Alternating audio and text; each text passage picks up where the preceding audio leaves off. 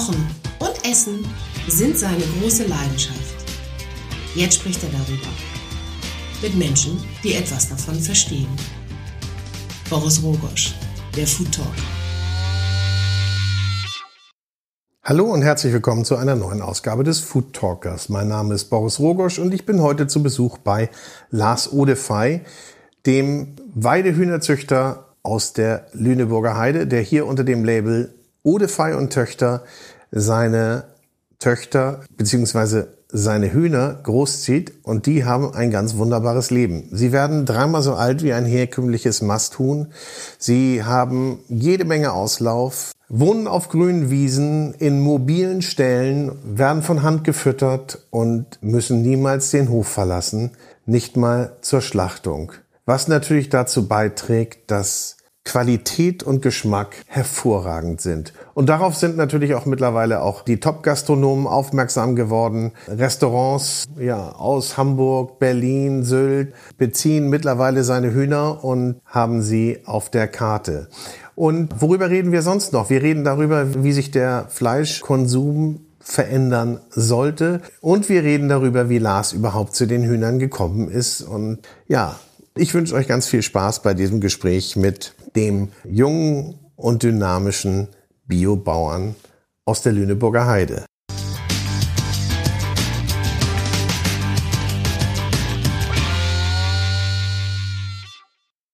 Herzlich willkommen, Lars Odefey. Ich freue mich, dass ich hier sein darf bei dir, bei Odefey und Töchter.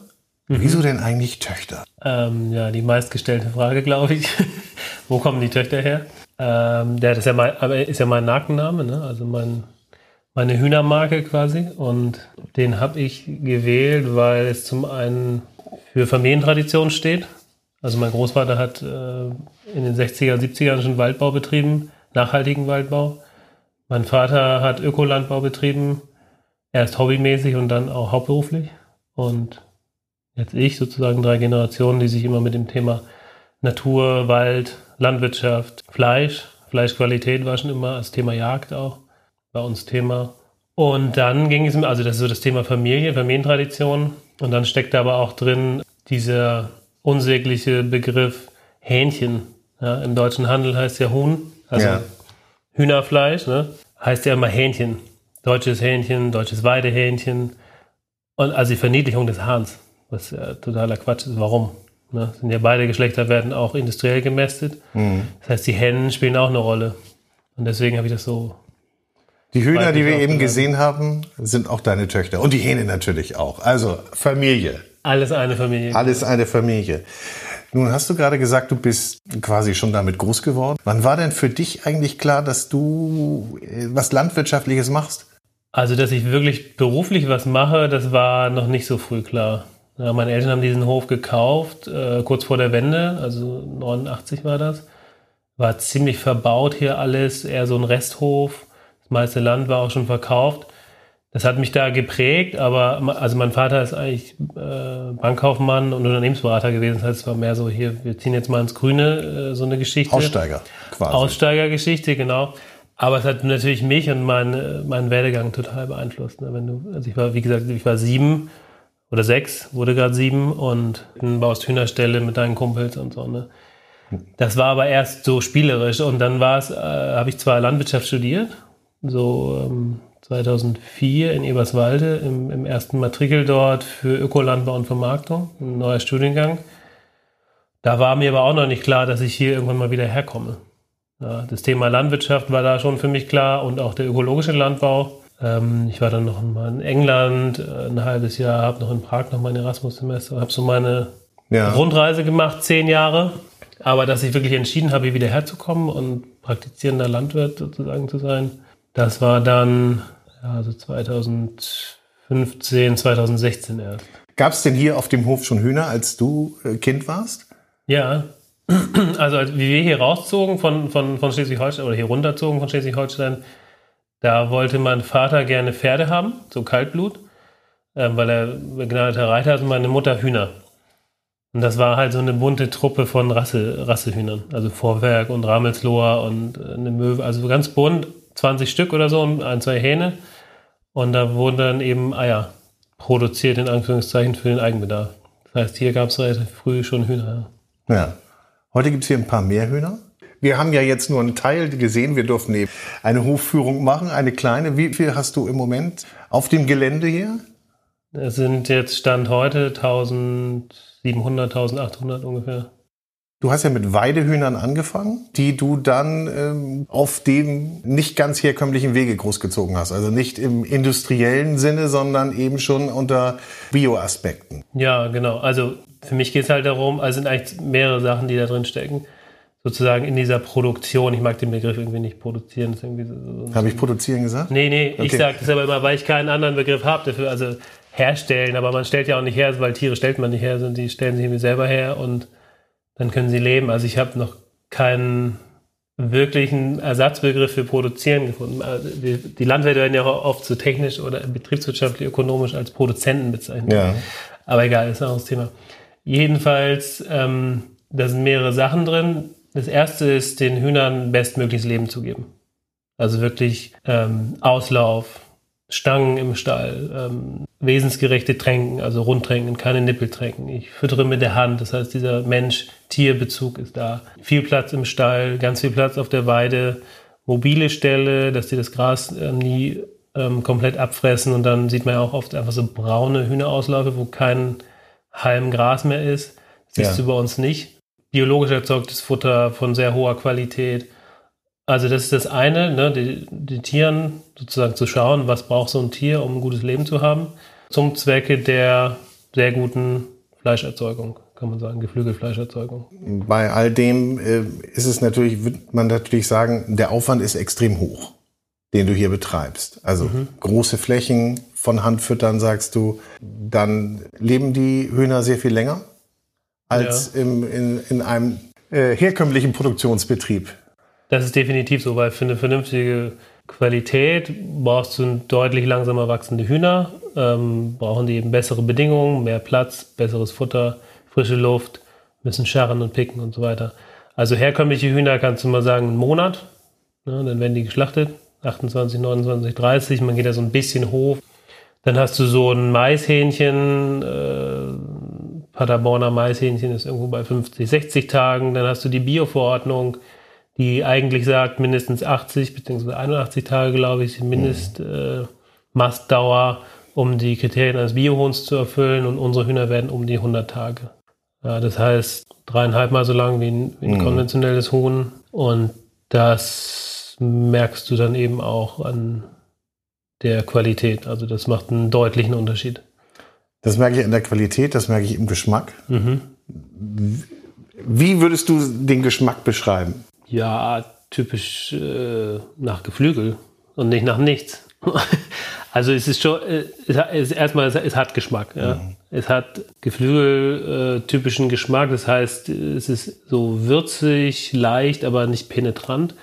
Ähm, die Keulen sind relativ dunkel, relativ fest, also haben durch diese ganze Bewegung viel Bindegewebe.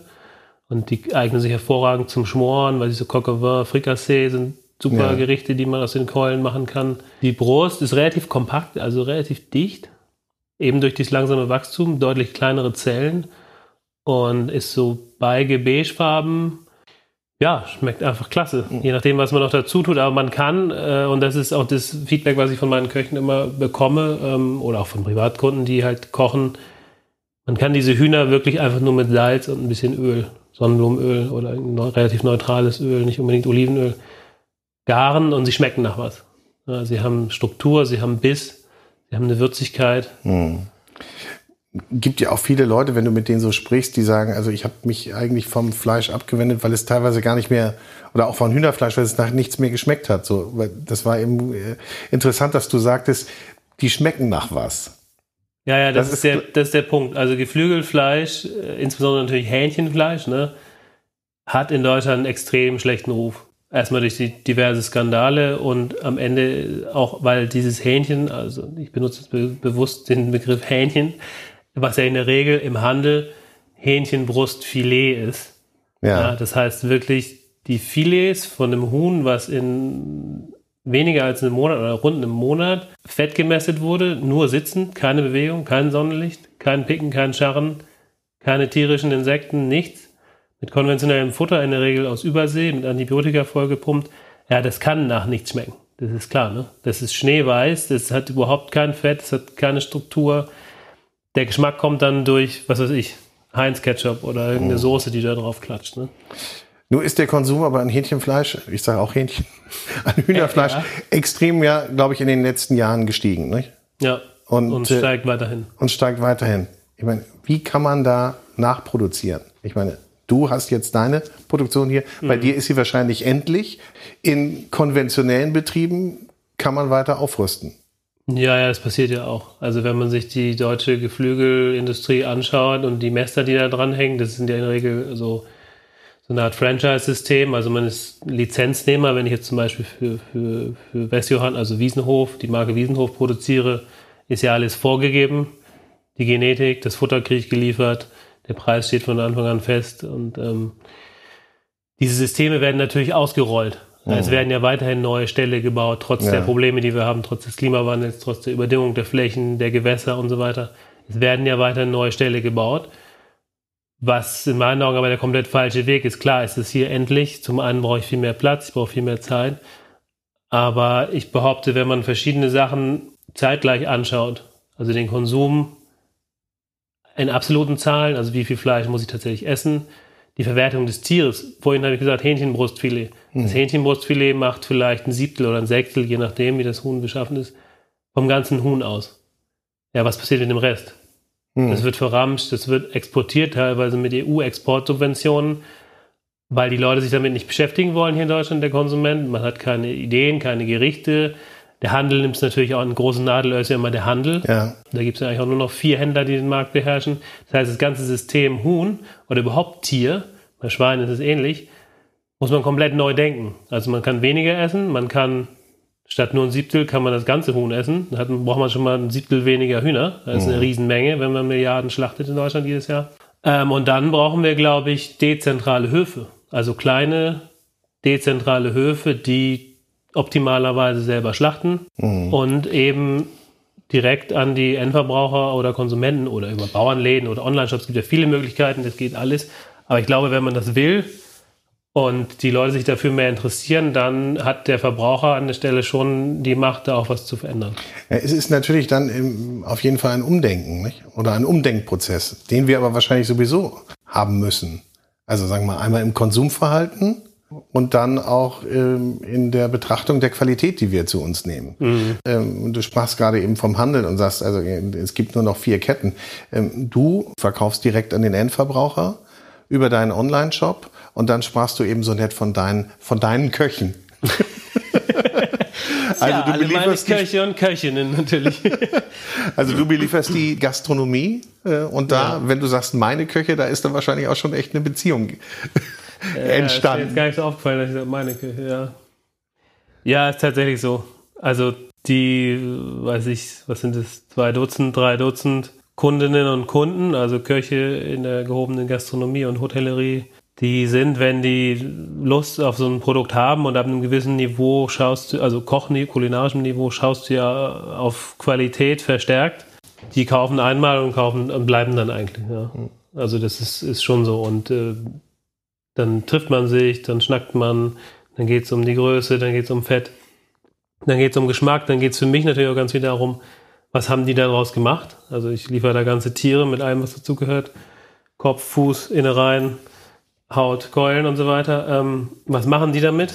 Und ähm, ja, also ich verkaufe so zu 60, 70 Prozent verkaufe ich an die Gastronomie, Hotellerie.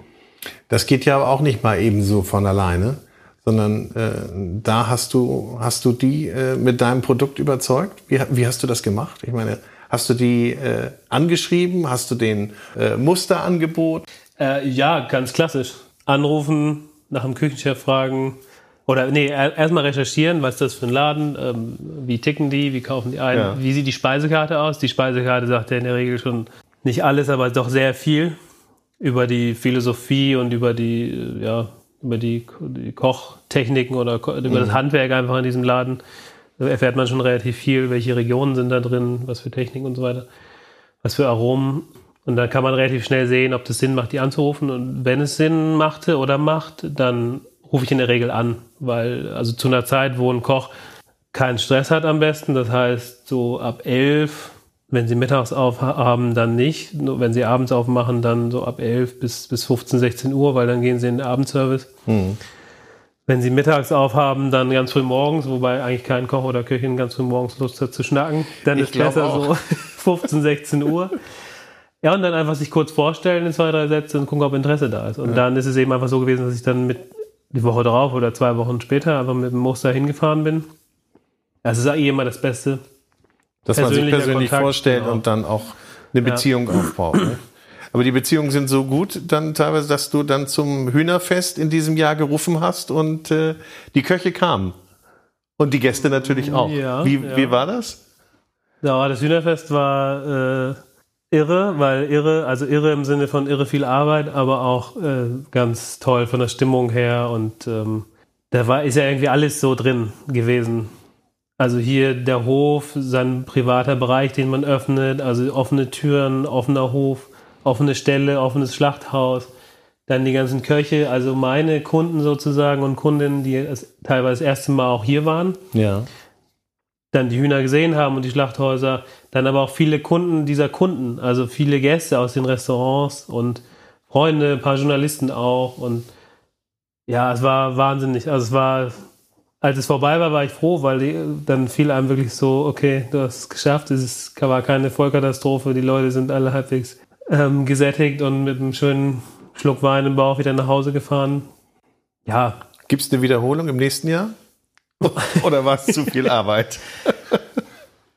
Unmittelbar danach habe ich gesagt, auf keinen Fall. So ist es ja immer. Nie wieder. Ach, war das nicht toll? Das würde nie wieder passieren. Genau. Über die Zeit irgendwie fängt man dann an, sich so ein bisschen schön zu reden. Also es war ja auch schön, aber man vergisst sozusagen mhm. die Sachen, die auch ja, ich habe mich ja fast ein halbes Jahr nur damit beschäftigt. Ne? Also ja. Das ist schon irre. Die Scheune mussten wir teilweise noch, das Dach wurde noch saniert mal eben und wir mussten Wasser reinlegen, Abwasser, Strom, die ganze Absicherung, die ganze Technik, mussten wir alles mieten. Dann welcher Koch braucht welches Teilstück. Ähm, welchen Teller wollen die. Wir haben auch über Party Rent haben wir dann Teller extra bestellt für jedes Gericht, die Größe, die Tiefe und so weiter. Das also ist halt ein gewisser Anspruch, ja? Ähm, ja, genau. Den, wir wollten natürlich auch für die Hühner und für den Ort hier und für auch das kulinarische Niveau dieser Köchin und Köche, das wollten wir natürlich auch beibehalten und durchziehen. Und das zieht dann halt so ein bisschen Arbeit nach sich. Nee, ich denke schon, dass es eine Wiederholung geben wird. Ja. Kochst du selber gerne? Ja. Äh, ich frage nur, oder bereite dich schon mal vor, da wir nachher von dir ja noch gerne ein kleines Blitzrezept hätten. Ja. Mit fünf Zutaten. Du kannst schon mal nebenbei überlegen. Okay. so, aber du hast gesagt, die Köche und ihre Gäste und deine Gäste, die waren teilweise zum ersten Mal hier auf dem Hof und haben gesehen, wie das hier abläuft, ähm, so wie wir das eben auch sehen durften. Und das heißt ja, die äh, die Hühner werden hier auf dem Hof großgezogen, kommen auf die Wiese, wohnen in ihren fahrbaren Stellen, immer an dem Ort, wo es, wo es gerade äh, für sie passend ist. Heute hatten wir einen sehr heißen Tag, da werden sie ein bisschen in den Schatten gefahren. Mhm. Das ist Richtig. eine coole Sache. Sie bleiben aber auch auf dem Hof. Das heißt, äh, sie sehen ähm, auch kein fremdes Schlachthaus, sondern sie werden hier geschlachtet. Also die Hühner Genau, die verbringen praktisch ihr komplettes Leben hier, werden gefüttert von mir und aufgezogen. Und am Ende, weil wir haben ja Fleischhühner, ne? die Hühner werden gehalten zur Fleischerzeugung, müssen sie halt auch irgendwann sterben. Und da habe ich, äh, als ich 2017 eben so äh, konzeptionell überlegt habe, war schon die Überlegung einfach aus, aus Gründen des Aufwandes und auch der Arbeitszeit und auch der persönlichen Belastung und so weiter, sie an eine externe Schlachterei zu geben.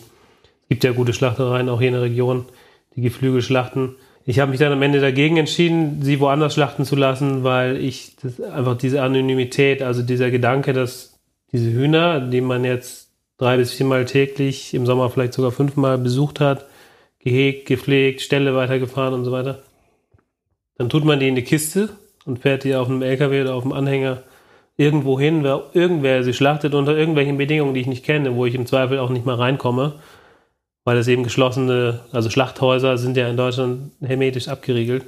Und da habe ich dann gesagt, so, nee, das möchte ich nicht. Ja, ich stehe ja auch für diese Qualität, ich stehe für das Tierwohl, ich stehe für die ja. Nachhaltigkeit. Das muss, der letzte Schritt muss ganz klar hier auch auf dem Hof und auch von mir und vielleicht Leuten, die mir helfen oder mit mir zusammenarbeiten, aber die ganz klar meine Philosophie vertreten, muss ausgeführt werden. Und es ist auch ein schöner Moment, das klingt vielleicht ein bisschen komisch, aber dieser Tötungsmoment, also Schlachtungsmoment, wo ich wirklich jedes einzelne Huhn nochmal in die Hand nehme, weil ich eben von Hand schlachte, mhm. ist auch so ein bisschen so ein, ja, so ein Verabschiedungsmoment. Abschied nehmen, wo ja. man sagt, Mhm. ey, schön, dass du hier warst, aber jetzt ist die Zeit gekommen und dann äh, endet eben das Leben des Tieres. Und das finde ich irgendwie viel besser, viel authentischer, viel sinnvoller, als irgendwo hinzufahren. Wie du das sagst, ja, also es, äh, es sind Fleischhühner, es sind äh, Schlachthühner, die haben ihre Bestimmung, aber du begleitest sie die ganze Zeit. Das heißt also, sie werden hier getötet, sie werden hier gerupft, Ausgenommen, ausgenommen, verpackt. verpackt, also runtergekühlt, verpackt, Das heißt, alles hier verschickt. vor Ort in einer Hand. Ja. Nun gehst du auch in die Zucht. Das heißt, du versuchst dich selber als Züchter. Also im Moment züchte ich noch nicht selber, im Moment vermehre ich erstmal nur. Okay. Das heißt, wir haben erstmal mit der, auch mit der Unterstützung von zwei Kunden von mir, haben wir erstmal Bruttechnik. Und da braucht man vernünftige Technik, sonst kann man es gleich lassen. Also ist man dann schnell bei mehreren oder teilweise fast 10.000 Euro für so zwei Brutschränke. Die sind vollautomatisch gesteuert, das heißt, da muss ich eigentlich gar nicht viel machen. Aber brauche ich eben, um vernünftige und gesunde Tiere dann am Ende auch zu haben. Dann habe ich mir überlegt, also der Gedanke kommt ja daher, momentan halten wir sogenannte Kreuzungszuchtlinien oder Hybridkreuzungen aus Frankreich. Diese Hühner sind sehr gut, die sind super Freiland geeignet, die sind sehr agil im Freiland, bilden eine Top-Qualität aus. Gar keine Frage. Wir haben ja ein, zwei, drei Sterne-Restaurants, teilweise hochdekorierte Kunden. Ja. Kommt schon sehr gut an, aber für mich als Landwirt oder als Bauer oder als Hühnerbauer, wie auch immer man mich bezeichnet, bin ich in dieser Abhängigkeit gegenüber der Brüterei, beziehungsweise am Ende auch gegenüber dem Zuchtunternehmen. In diesem Fall Hubbard, das ist ein großer französischer äh, Konzern, der auch global agiert. Der besitzt diese Genetik, nennt sich JA657. Das ist eine Genetik, die fürs Label Rouge in Frankreich gezüchtet wurde. Franzosen ticken da noch so ein bisschen anders, was Qualität angeht. Also anders als die Deutschen. In Deutschland findest du so eine Genetik gar nicht, deswegen hole ich sie eben aus Frankreich. Ja. Die besitzen die. Und wenn die irgendwann sagen, nö, wir machen die nicht mehr, wir vermehren die nicht mehr, es gibt keine Elterntiere mehr, es gibt keine Eier, es gibt die Brüterei nicht mehr und so weiter, dann äh, fällt auch mein Konzept hier so ein bisschen zusammen. Ne? Ja, verstanden. Und dieser Gedanke, man ist in der Abhängigkeit, der ist mir eigentlich von Anfang an so ein bisschen zuwider gewesen. Dass man ja sozusagen hier keine standortspezifische Genetik, keine Zucht, die Sache hier nicht auf dem Hof, auch das Fahren nach Frankreich. Mhm. Da habe ich am Anfang gesagt, okay, das kriegen die wenigsten hin. Auch große Biozüchter und große Biomester kriegen das nicht hin. Das Thema Zweinutzung ist irre kontrovers diskutiert, kommt natürlich aus diesem Hähnchenschreddern, die ganze Diskussion, also aus der Eierproduktion eigentlich. Und es gibt ganz, ganz viele Projekte auch in Berlin, ähm, die Le Bleu, also die Brestgenetik gemacht haben, die aber gescheitert sind, weil sie die Hähne, also die Bruderhähne der eierlegenden Hennen, nicht loswerden, weil die Qualität nicht passt. Okay. Ähm, und diese 5 Cent aufs Ei für den Hahn, das ist alle, also eigentlich alle Konzepte, die das Thema Bruderhahn, Zweinutzung behandeln momentan, sind gescheitert, funktionieren nicht, weil die Fleischqualität der Hähne nicht passt. Deswegen ist es, ich würde mal sagen, auf 80 bis 90 Prozent der kommerziellen Biohöfe so, dass Hybridkreuzungen gehalten werden. Also sowohl bei Eiern Ja. als auch bei Fleisch. Und das ist eben den Zustand, wo man sich fragt, äh, ja, wollen wir das? Ist das gut für die Biodiversität? Ne? Und auch ist ja auch ein Stück Kulturgut. Zum Beispiel diese eine Rasse, die wir haben, die Sulmtaler. Ja, wir haben aktuell drei Rassen hier, das sind Italiener, Sulmtaler und Bress. Ja. Die stehen zum Beispiel auf der roten Liste von gefährdeten Nutztierrassen. Na, das heißt, da ist eine Rasse, für die sich aber niemand mehr interessiert, weil die sehr alt ist und weil die ökonomisch uninteressant ist. Das heißt, wenn wir das hinbekämen, ich bleibe mal im Konjunktiv, selber zu züchten, selber zu vermehren und diese Fleischqualität beizubehalten, wären wir nicht nur komplett unabhängig hier, sondern wir würden im Prinzip auch noch was für den Erhalt dieser Rasse tun. Ja. Das heißt, die bleiben dann aber auch für sich reinrassig, die kreuzt man dann nicht? Also ich würde gern beides probieren, Ja. weil ich habe mit Rassegeflügel eigentlich, außer halt damals bei meiner Mutter, aber das war ja nicht, ist nicht repräsentativ, äh, beziehungsweise gibt es auch keine Aufzeichnungen. Ich will eben mit diesen drei genannten Rassen, will ich züchten, einmal Bress reinrassig, einmal Sulmtaler reinrassig und dann will ich Bress mit Sulmtalern kreuzen. Und dann einfach schauen, wie verhalten die sich, wie schnell wachsen die und natürlich auch mit, mit meinen Kundinnen und Kunden, wie ist die Fleischqualität. Das heißt, das läuft dann auch in enger Abstimmung mit deinen Kunden, die dann auch dieses Produkt nachfragen. Oh, jetzt habe ich schon wieder Produkt gesagt.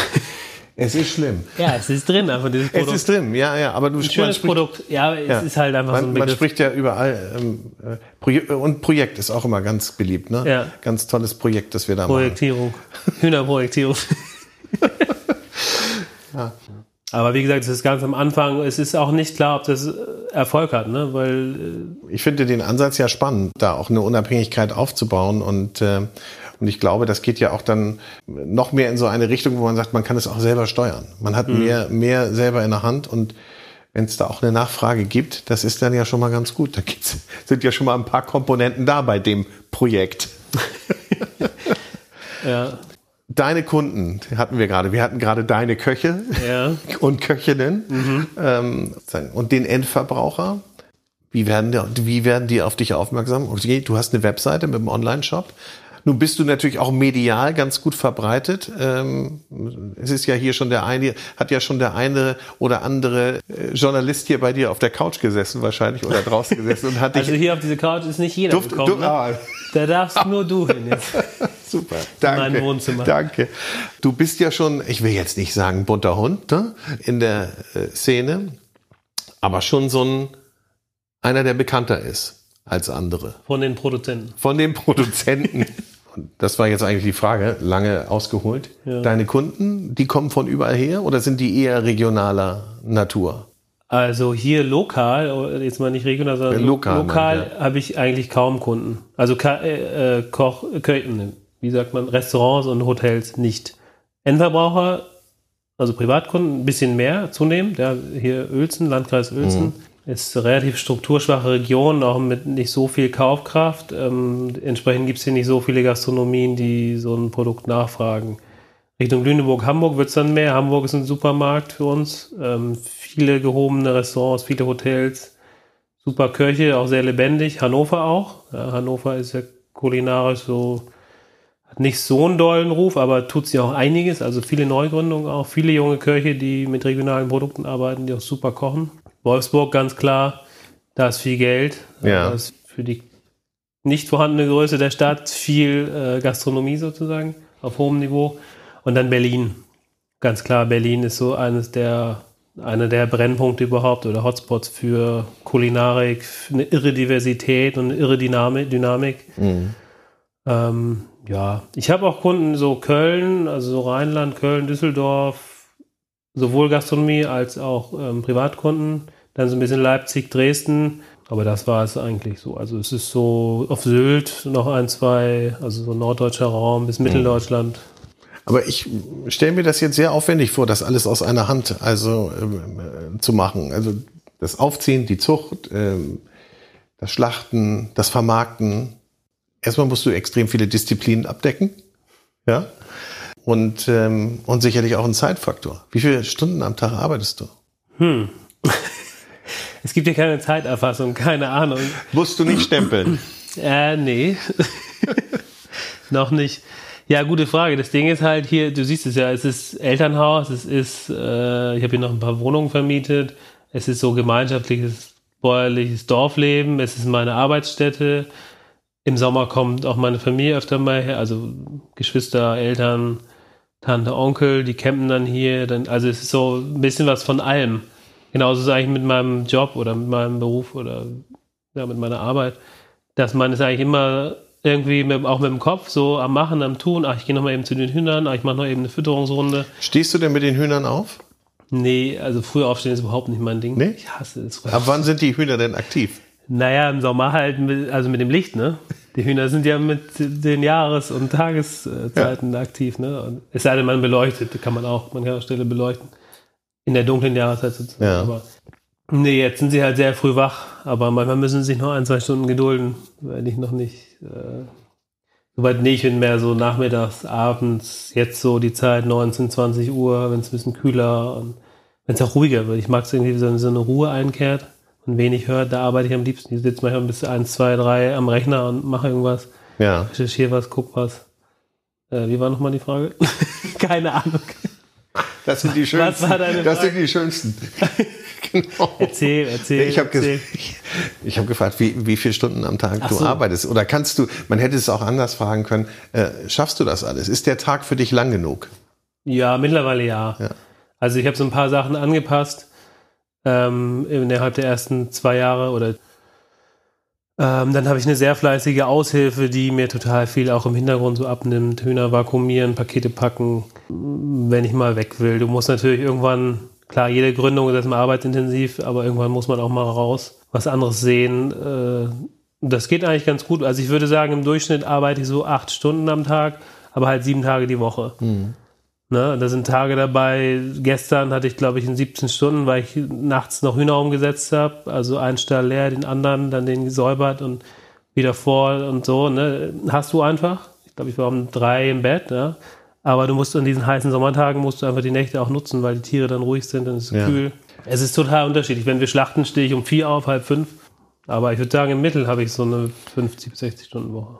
Du hast gerade gesagt, vor zwei Jahren äh, hast du angefangen mit einem Businessplan, die ja meistens nicht eintreten, aber so die Richtung stimmt, aber Ja, äh, ist, irgendwas es, mit Hohn ist es geworden. ist, es denn, ist es denn so geworden, wie du dir das vorgestellt hast? Also, oder konntest du dir das vorstellen, dass es heute so ist? Nee, also es ist deutlich besser geworden. Ja. Also als ich es mir habe vorstellen können und auch als meine Zahlen sagen. Erst nicht. Also so die ersten sechs, acht Monate, weil niemand mich kannte, niemand irgendwie. Ich glaube, es ist auch so ein Phänomen von diesen sozialen Medien, wenn du da einmal so dir einen Ruf oder so ein, ja, wie ist das? Das weißt du wahrscheinlich besser, du bist äh, digital Mensch, wie sowas funktioniert. Wenn der der eine Koch sagt, das ist super, dann kommen drei andere. Ne? Also, Die, ja, genau. Also das virale, äh, die Genau. virale Verbreitung, die funktioniert halt dann. Und ich glaube auch ganz besonders ähm, in dieser Szene. Also wie es ja auch ist, es kennen sich ja extrem viele, das lerne ich jetzt immer kennen wieder. Mhm. Der, oder wir würden jetzt auch wahrscheinlich, äh, wir kennen ja auch, haben ja ein paar gemeinsame Kontakte. Ja, ja, wenn wir Jens nicht kennen würden, Jens Rittmeier oder Ähm, Ja. den Sascha, dann würden wir vielleicht auch gar nicht, ne? Genau. Ja, so ist ähm, aber so, so wird das halt weitergetragen. Und ich glaube, das ist eben, ja, in vielen Szenen, an, anderen Szenen auch so. Aber das ist schon so, dass es, ich glaube auch gerade so die Köche, ähm, die Gastronomie, die hängt schon ziemlich äh, eng beieinander. Einmal natürlich durch eine gewisse Fluktuation äh, bedingt, aber auch, weil die sich natürlich auch auf Events und dann vielleicht auch auf dem Hühnerfest treffen ähm, und, und sich auch austauschen. Und ich glaube, da sind auch alle nach der, auf der Suche natürlich nach, nach neuen Ideen, nach gutem Produkt und nach äh, guten Produzenten. Und das finde ich auch, jetzt habe ich meine Frage vergessen, aber das ist auch wurscht. Das finde ich auch, die Produzenten rücken auch mehr ins Rampenlicht. Also sie rücken sehr viel näher an die Köche ran und äh, sind auch, werden auch so kleine Stars. Beziehungsweise man, man redet über die ganz anders, so wie du es auf Karten siehst, dass es dann eben dort ein Odefei und Töchterhuhn gibt. So, dass, es- dass man sich da schmückt. Ja, früher hast du vielleicht gesagt nur, das ist regional, aber jetzt wird auch der Produzent noch mitgenannt. Ja, das stimmt. Das ist so in den letzten ein, zwei, drei Jahren kommt das mehr und mehr. Ne? Ja. Das ist aber schön, weil eigentlich, also was heißt eigentlich, es ist ja in den letzten Jahrzehnten ist es ja so geworden, dass die Landwirtschaft total an Achtung, kann man eigentlich sagen, oder muss man eigentlich sagen, verloren hat, eben durch die Macht des Handels. Das ist ja beim Einzelhandel, das ist auch beim Großhandel, weiß ich, wenn wir jetzt über die Metro reden oder irgendwelche Gastrolieferanten auch so. Du, alle potenziellen Sponsoren, die ich jemals haben könnte, werden wir heute in diesem Interview schon mal ganz weit wegschieben. Mach weiter. Okay.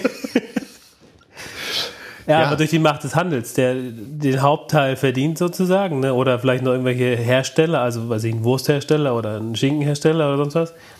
Aber die Landwirte, die ja nun wirklich eine große Verantwortung tragen und die traditionell auch immer einen sehr guten Ruf und eine sehr wichtige Stellung innerhalb der Gesellschaft hatten, die sind ja total abgehängt. Mittlerweile gibt es viele Landwirte, die wieder gutes Geld verdienen, aber das liegt nur daran, dass sie irre groß geworden, also entweder du bist groß geworden oder du existierst nicht mehr, existierst nicht mehr. Die beiden Möglichkeiten hast du in den letzten 40 bis 60 Jahren in der Landwirtschaft. Oder du gehst in die Nische. Oder du bist klein, gehst in die Nische, machst deine eigene Marke, machst deine eigene Qualität und vermarktest direkt. Das ist ja äh, sicherlich auch ein Thema. Preis. Wo ist da die Preisgrenze? ein vernünftig gehaltenes Huhn, bäuerlich gehalten, wenn wir jetzt mal Biofutter, weil Futter ist die teuerste Komponente in der ganzen Geschichte. Biofutter ist so drei bis viermal so teuer, meins wahrscheinlich fünfmal so teuer, meins sogar Bioland und aus, aus heimischem Soja oder aus heimischen Eiweißträgern, kein Überseesoja. Konventionell gefüttert muss es irgendwas zwischen 10 und 15 Euro kosten. Sonst kann das nichts, ne? kein vernünftiges Leben gehabt haben und kann noch keine halbwegs akzeptable Qualität ja. haben. Weiß der Verbraucher das? Ich vermute nein. Nee, weil er natürlich auch mit anderem konfrontiert wird, nicht? Weil er natürlich auch was anderes sieht. Und ich glaube, dass auch die, die, die, die Aufklärung da, also wie natürlich bei vielen anderen Lebensmitteln auch, also hinkt. Ich glaube, dass man, dass da einfach ähm, die sehr, sehr viel mehr Aufklärung geleistet werden muss. Die Frage ist natürlich, wie macht man das, ja? Wahrscheinlich geht's aus der Nische heraus, auch da, wie alle Trends aus der Nische herauskommen. Oder ähm, aus einer Form, das ist natürlich dann, wenn der Gesetzgeber eingreift und eine Regulierung vorgenommen wird. Mhm. Das ist natürlich auch eine Möglichkeit, wobei ich da jetzt äh, ad hoc kein, gut, kein gutes Beispiel, glaube ich, herbeiziehen könnte. Ich weiß nicht, ob dir eins bekannt ist. Naja, die Kennzeichnung der Eier, also diese ähm, die Stempelpflicht und die Kennzeichnung, die hat schon was gemacht. Also wir haben irgendwie über Stimmt, 20 Prozent ja. Bio. Mhm. Ne, bei Eiern, das, also wenn man eine gewisse Transparenz schafft, glaube ich schon, dass die Leute das dann auch sehen und auch bereit sind, ein bisschen mehr auszugeben. Es müssen ja auch nicht morgen alle irgendwie Hühner wie meine kaufen, sondern es geht einfach um ein gewisses Grundmaß erstmal durch alle Gesellschaftsschichten und durch alle Bereiche sozusagen, wo man sagt, okay, da werden zumindest keine Hähnchenküken mehr am ersten Tag vergast. Okay, da werden keine Schweineringelschwänze mehr abgeknipst damit die sich die gegenseitig nicht auffressen und so weiter. Also um mal diese Verstümmelung und die Qual der Tiere erstmal zu beenden. Ja, es muss nicht je, jedes Huhn gleich 100 oder 120 Tage und ein Drei-Sterne-Koch glücklich machen. Ne? Das ist ja eine komplett andere Frage nochmal. Ja. Aber so ein, so ein gewisse Grund, und ich glaube schon, dass der Gesetzgeber da greifen oder was machen muss, um mal von diesem ganzen Blödsinn, der da, die ganzen Skandale, die rühren ja auch daher. Ne? Das ist da muss einfach mehr passieren, mehr Kontrollen, höhere Auflagen etc. Siehst du da einen Beitrag, den du leistest oder leisten kannst? Politisch? Ja, na, ich meine, also mit deinem Tun machst du ja schon, wirkst du ja schon darauf ein. Äh, gibt es da aber auch aktive Flächen, wo man sagt, also da gibt es Verbände, wo man sich äh, für sowas engagiert? Ja, na klar. Also das ist, glaube ich, auch, wenn man gründet, eine Grundvoraussetzung oder wenn man sich in so einer Nische alleine ja selbstständig macht oder allein, dann brauchst du Partner. Du musst kooperieren, sonst bist du schneller weg, als du gucken kannst. Nicht nur mit Kunden, sondern auch wirklich mit Berufskollegen und Kolleginnen. Ähm, die Regionalwelt AG in Hamburg ist ein ganz wichtiges Netzwerk für mich, wo wirklich viel Austausch über WhatsApp-Gruppen, über regelmäßige Treffen, ähm, dann die Gemeinschaft in, ist ein, auch ein Verein, äh, was ist auch, die Regionalwelt AG ist gar kein Verein, ist eine ja. Aktiengesellschaft, aber die, die Gemeinschaft in Berlin, ist ein Verein, wo es eben auch darum geht, Köche und äh, Landwirte oder Erzeuger zusammenzubringen, wo man, also geht es auch gar nicht immer so sehr einfach um, zu verkaufen, noch mehr Hühner loszuwerden, sondern einfach sich auszutauschen. Da sind ja auch andere Geflügelzüchter, da klar sind da auch viele Köche und Hoteliers. Dieser Austausch, die profitieren von meinem Wissen und ich profitiere von denen Wissen. Und mhm. diese, diese gesamte Food-Bewegung, die man momentan sieht, ja, in Deutschland, aber auch, weiß ich, London ist ja auch so ein Markt oder New York oder Skandinavien. Skandinavien, ne, Kopenhagen, so, mhm. alle fahren momentan nach Kopenhagen.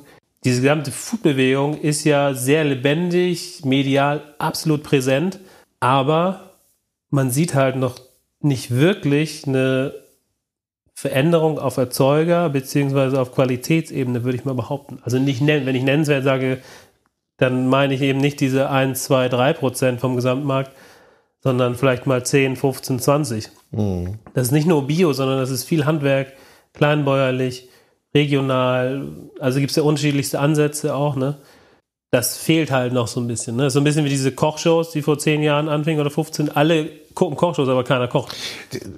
Oder? Verwundert einen doch, nicht? Also eigentlich müsste, und es werden auch mehr Kochbücher verkauft irre viele Kochbücher. Ja, die ja? stellt man das hin und dann sieht es schick aus. Ja. Das war's. So als Coffee Table. Ja, genau. Ah, guck mal, das hast du auch. Ja, das ist das Neueste. Ah, ja, das Neueste von ihm.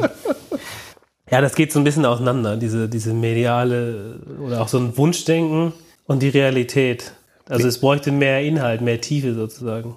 Ich glaube auch, also man ist ja auch so schnell mal in so einem Kommunikationskreis drin, der sich dann nicht unbedingt so erweitert und wo man das dann aber als das, als das eigentliche wahrnimmt, nicht? Ja, es ja. muss dann immer noch weiter nach draußen getragen werden und ich glaube, das wird dann auch irgendwann ein, äh, auf eine politische Ebene gehen müssen, um da, wie du sagst, auch in, teilweise einzugreifen oder, oder Regularien zu schaffen. Nicht nur für den Verbraucher, sondern eben auch für das, für das, für das Tier und für das Produkt, sage ich schon wieder. Nicht? Um, um da einfach eine ganz andere ja, Wertschätzung für, für Lebensmittel und für, das hast du eben gerade gesagt, auch für den, für den Erzeuger äh, mitzubringen. Nicht? Und Genau. ich glaube auch ganz viele, ich meine, die jetzt hier so äh, herkommen, so wie ich heute, und in den, in den Brutkasten guckt. Ich meine, wann habe ich das mal gesehen? Wann habe ich war eben ergriffen, als ich das, als ich das Küken aus dem Ei kommen sah. Ja. Das ist so, ja, ich meine, wann habe ich das mal live gesehen? Ich glaube noch nie. Okay. Das ist schon was und ich glaube, du kriegst eine ganz andere Beziehung zu dem ganzen Thema. Und so wie du auch eben sagtest, da, da ist eine Beziehung auch da zu dem Tier und ähm, das Töten oder der, der Tötungsprozess ist auch sowas wie Abschied nehmen. Das ist ja, das ist dann eben kein Produkt, sondern was ganz anderes. Ja. Isst du deine Hühner denn auch gerne selber? Ja. Ja? Ja, ja. Was ist denn dein Liebend gerne. Lieblingshühnerrezept? Ah, ich bin ein großer Fan vom klassischen Brathähnchen. Mache ich immer noch am liebsten. Am liebsten so alle, also großer Bräter, ich glaube, der ist von meiner Oma noch. Ich glaube, es ist Guss.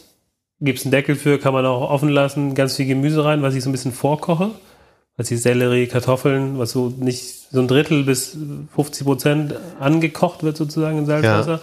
Unten rein in diesen Bräter. Da oben drauf das Huhn. Und das Huhn, ja, was mache was mach ich da am liebsten ran? Es gibt so eins, das ist, äh, ist von Jamie Oliver aus seinem ersten Buch, das heißt Brathuhn der Extraklasse oder sowas oder Superklasse, irgendwie sowas. Und da macht er so eine Butter, Thymian, Zitronenschale und Serrano-Schinkenmasse, also so weiche Butter, das wird Ja. alles vermengt und Salz und Pfeffer natürlich, vermengt. Es gibt so eine Paste, die schiebt er zwischen Brusthaut und Brustfleisch, also löst die Haut ab und reibt es halt komplett damit ein. Und dann zieht dieser Serrano, also dieser salzige Serrano-Geschmack und Knoblauch und frische Zitrone ziehen so in das Fleisch ein und mit dem Gemüse unten, was dann entgart sozusagen. Ne? Das gibt dann so ein tolles, äh, frisches, aber auch herzhaftes Aroma. Also das ist so eines meiner Lieblings. Ist super einfach und du kannst vor allem, das ist das Geile an dem Konzept, du kannst es super vorbereiten, Ja. schmeißt es alles rein, kannst alles abwaschen, Küche sauber und dann Und wie lange holst du diesen gesamten Bräter raus und das alles Wie lange ist es im Ofen? Bei wie viel Grad? Ja, da kann man sich leider an die ganzen Vorgaben aus den Empfehlungen und Kochbüchern nicht, äh, kann man sich nicht richten. Also für unsere Hühner gilt was komplett anderes. Die musst du ganz niedrig garen, also 100, 110, 120 Heißluft, keine Umluft, sonst hast du zu viel Bewegung und trocknet das aus. Und dann so eine gute Stunde, dann ist die Brust in der Regel durch, die Keulen, weil die eben so fest sind, die Spinde sind in der Regel dann rosa. Da muss man so ein bisschen gucken, was man will. Ja. Dann kann man die Brustfilets natürlich runterschneiden, das Ding nochmal reintun. Oder man sagt, würde ich zum Beispiel machen, man isst auch Geflügel, kann man super rosa essen, ne, wenn man weiß, wo es herkommt. Wir haben überhaupt keine Keimbelastung hier, das ist top frisch alles, so, ne, kann man auch machen. Würde ich jetzt nicht jedem empfehlen, weil es gibt Leute, die sagen, oh Gott, rosa Geflügel können wir Geht gar gar nicht. nicht, ja. Mhm. Geht gar Habe nicht. ich auch schon gehört. Ähm, und dann am Ende würde ich nochmal, um die Hautkrost zu kriegen, vielleicht so 10, 15 Minuten richtig Hitze oder halt einen Grill. Genau, und dann ist es nach anderthalb Stunden ist es Klingt gut. durch. Du redest aber schon mit Leidenschaft übers Kochen. Ja, ich tue mir ein bisschen schwer. Kochst du gerne? Äh, das die eine, Frage? die, die eine Frage gerne? ist ja, kochst du gerne und kannst du kochen? Ja? es gibt ja immer diejenigen, die von sich bekommen, nee, nee, ich kann schon recht gut kochen. Da finde ich immer so ein bisschen, hm. aber wenn man es gerne macht, dann macht man es ja meistens auch gerne. gut. Ich grille auch total gerne. Also Ja. draußen hier im Garten, ein Bierchen dazu. Also das macht schon Spaß. Ich habe nur nicht so die Muße, weil ich halt auch alleine hier lebe. Ich koche nicht so viel. Ich Ja. mache dann eher mal abends so Brotzeit, äh, schönes Vollkornbrot mit Käse, Tomate. Und ab und zu darfst du ja auch mal bei deinen Köchen und Köchinnen was essen. Oder machst du das Ja, nicht? Das stimmt. Doch, doch. Also das ist auch ein großer Vorteil dieses Berufs. Ja. Man kommt relativ viel rum. Äh, Und man kriegt ganz kommt- gute Verköstigung. wird sehr gut versorgt, wird auch öfters mal eingeladen. Also Ja. das ist dann ganz toll. Aber es klingt aber so, als ob du da erstmal angekommen bist, wo du hin wolltest. Ja, absolut. Ich würde das nicht mehr eintauschen wollen. Ja. Diese Freiheit hier und diese Selbstbestimmtheit und für ein gutes Produkt, für eine gute Sache, in einem tollen Netzwerk. Also es gibt unzählige Leute in diesem Netzwerk. Es macht so einen Spaß, weil die alle auch alle ähnlich ticken, so, ne? Ja, also Stand heute kann ich mir eigentlich nichts anderes mehr vorstellen als hier. Wir werden mal schauen, was da noch so passiert. Ganz abschließend noch eine Frage. Ähm, hast du so ein Lebensmotto, das dich so durch den Tag treibt? Was bei mir so ganz persönlich ganz wichtig ist, dass man immer frei bleibt.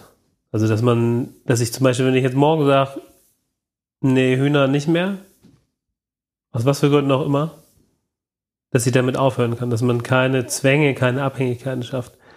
Ja, das heißt, also für mich jetzt hier zum Beispiel diese ganze Stelle habe ich selber gebaut, habe mich nicht mit einer halben Million oder zwei Millionen bei der Bank verschuldet, sondern ich könnte praktisch, meine Verpflichtungen sind so klein, dass ich es morgen also du willst, könnte. willst quasi frei sein in deinen Entscheidungen und unabhängig sein. Man muss schon mit Leidenschaft bei Sachen sein, aber man muss auch immer so diesen Schritt zurück machen, zurück machen können. Man muss auch mal einen Monat äh, durch Afrika noch reisen können, um einfach andere Dinge zu sehen, andere Menschen zu hören, andere Sprachen zu hören, äh, weil sonst man fährt so eingleisig irgendwann und das ist dann schade. Man verliert, glaube ich, oder viele Sachen, die sehr erfolgreich sind oder werden, verlieren die Leidenschaft, weil die Leute so ein bisschen müde werden, betriebsblind mhm. und so ach, jetzt mache ich das. Am Ende hat man vergessen, warum man das eigentlich angefangen hat. Ne? Und das ist schade. Das will ich mir, oder will ich mir versuchen beizubehalten und immer wirklich auch, deswegen bin ich auch so viel unterwegs oder versuche immer mal rauszugehen und so.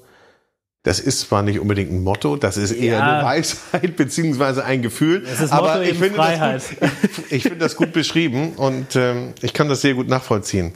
Lars Odefey, vielen Dank für das Gespräch. Es hat ja. mir sehr viel Spaß gemacht. Und wenn ich jetzt noch ein Hühnchen ergattern kann bei dir, dann bin ich ganz glücklich. Da schauen wir gleich mal ins Kühlhaus. Wird schwer. Hier ja. wird nämlich zugeteilt, habe ich mal gehört. Hier wird zugeteilt, ja. Dankeschön. Tschüss. Sehr gerne.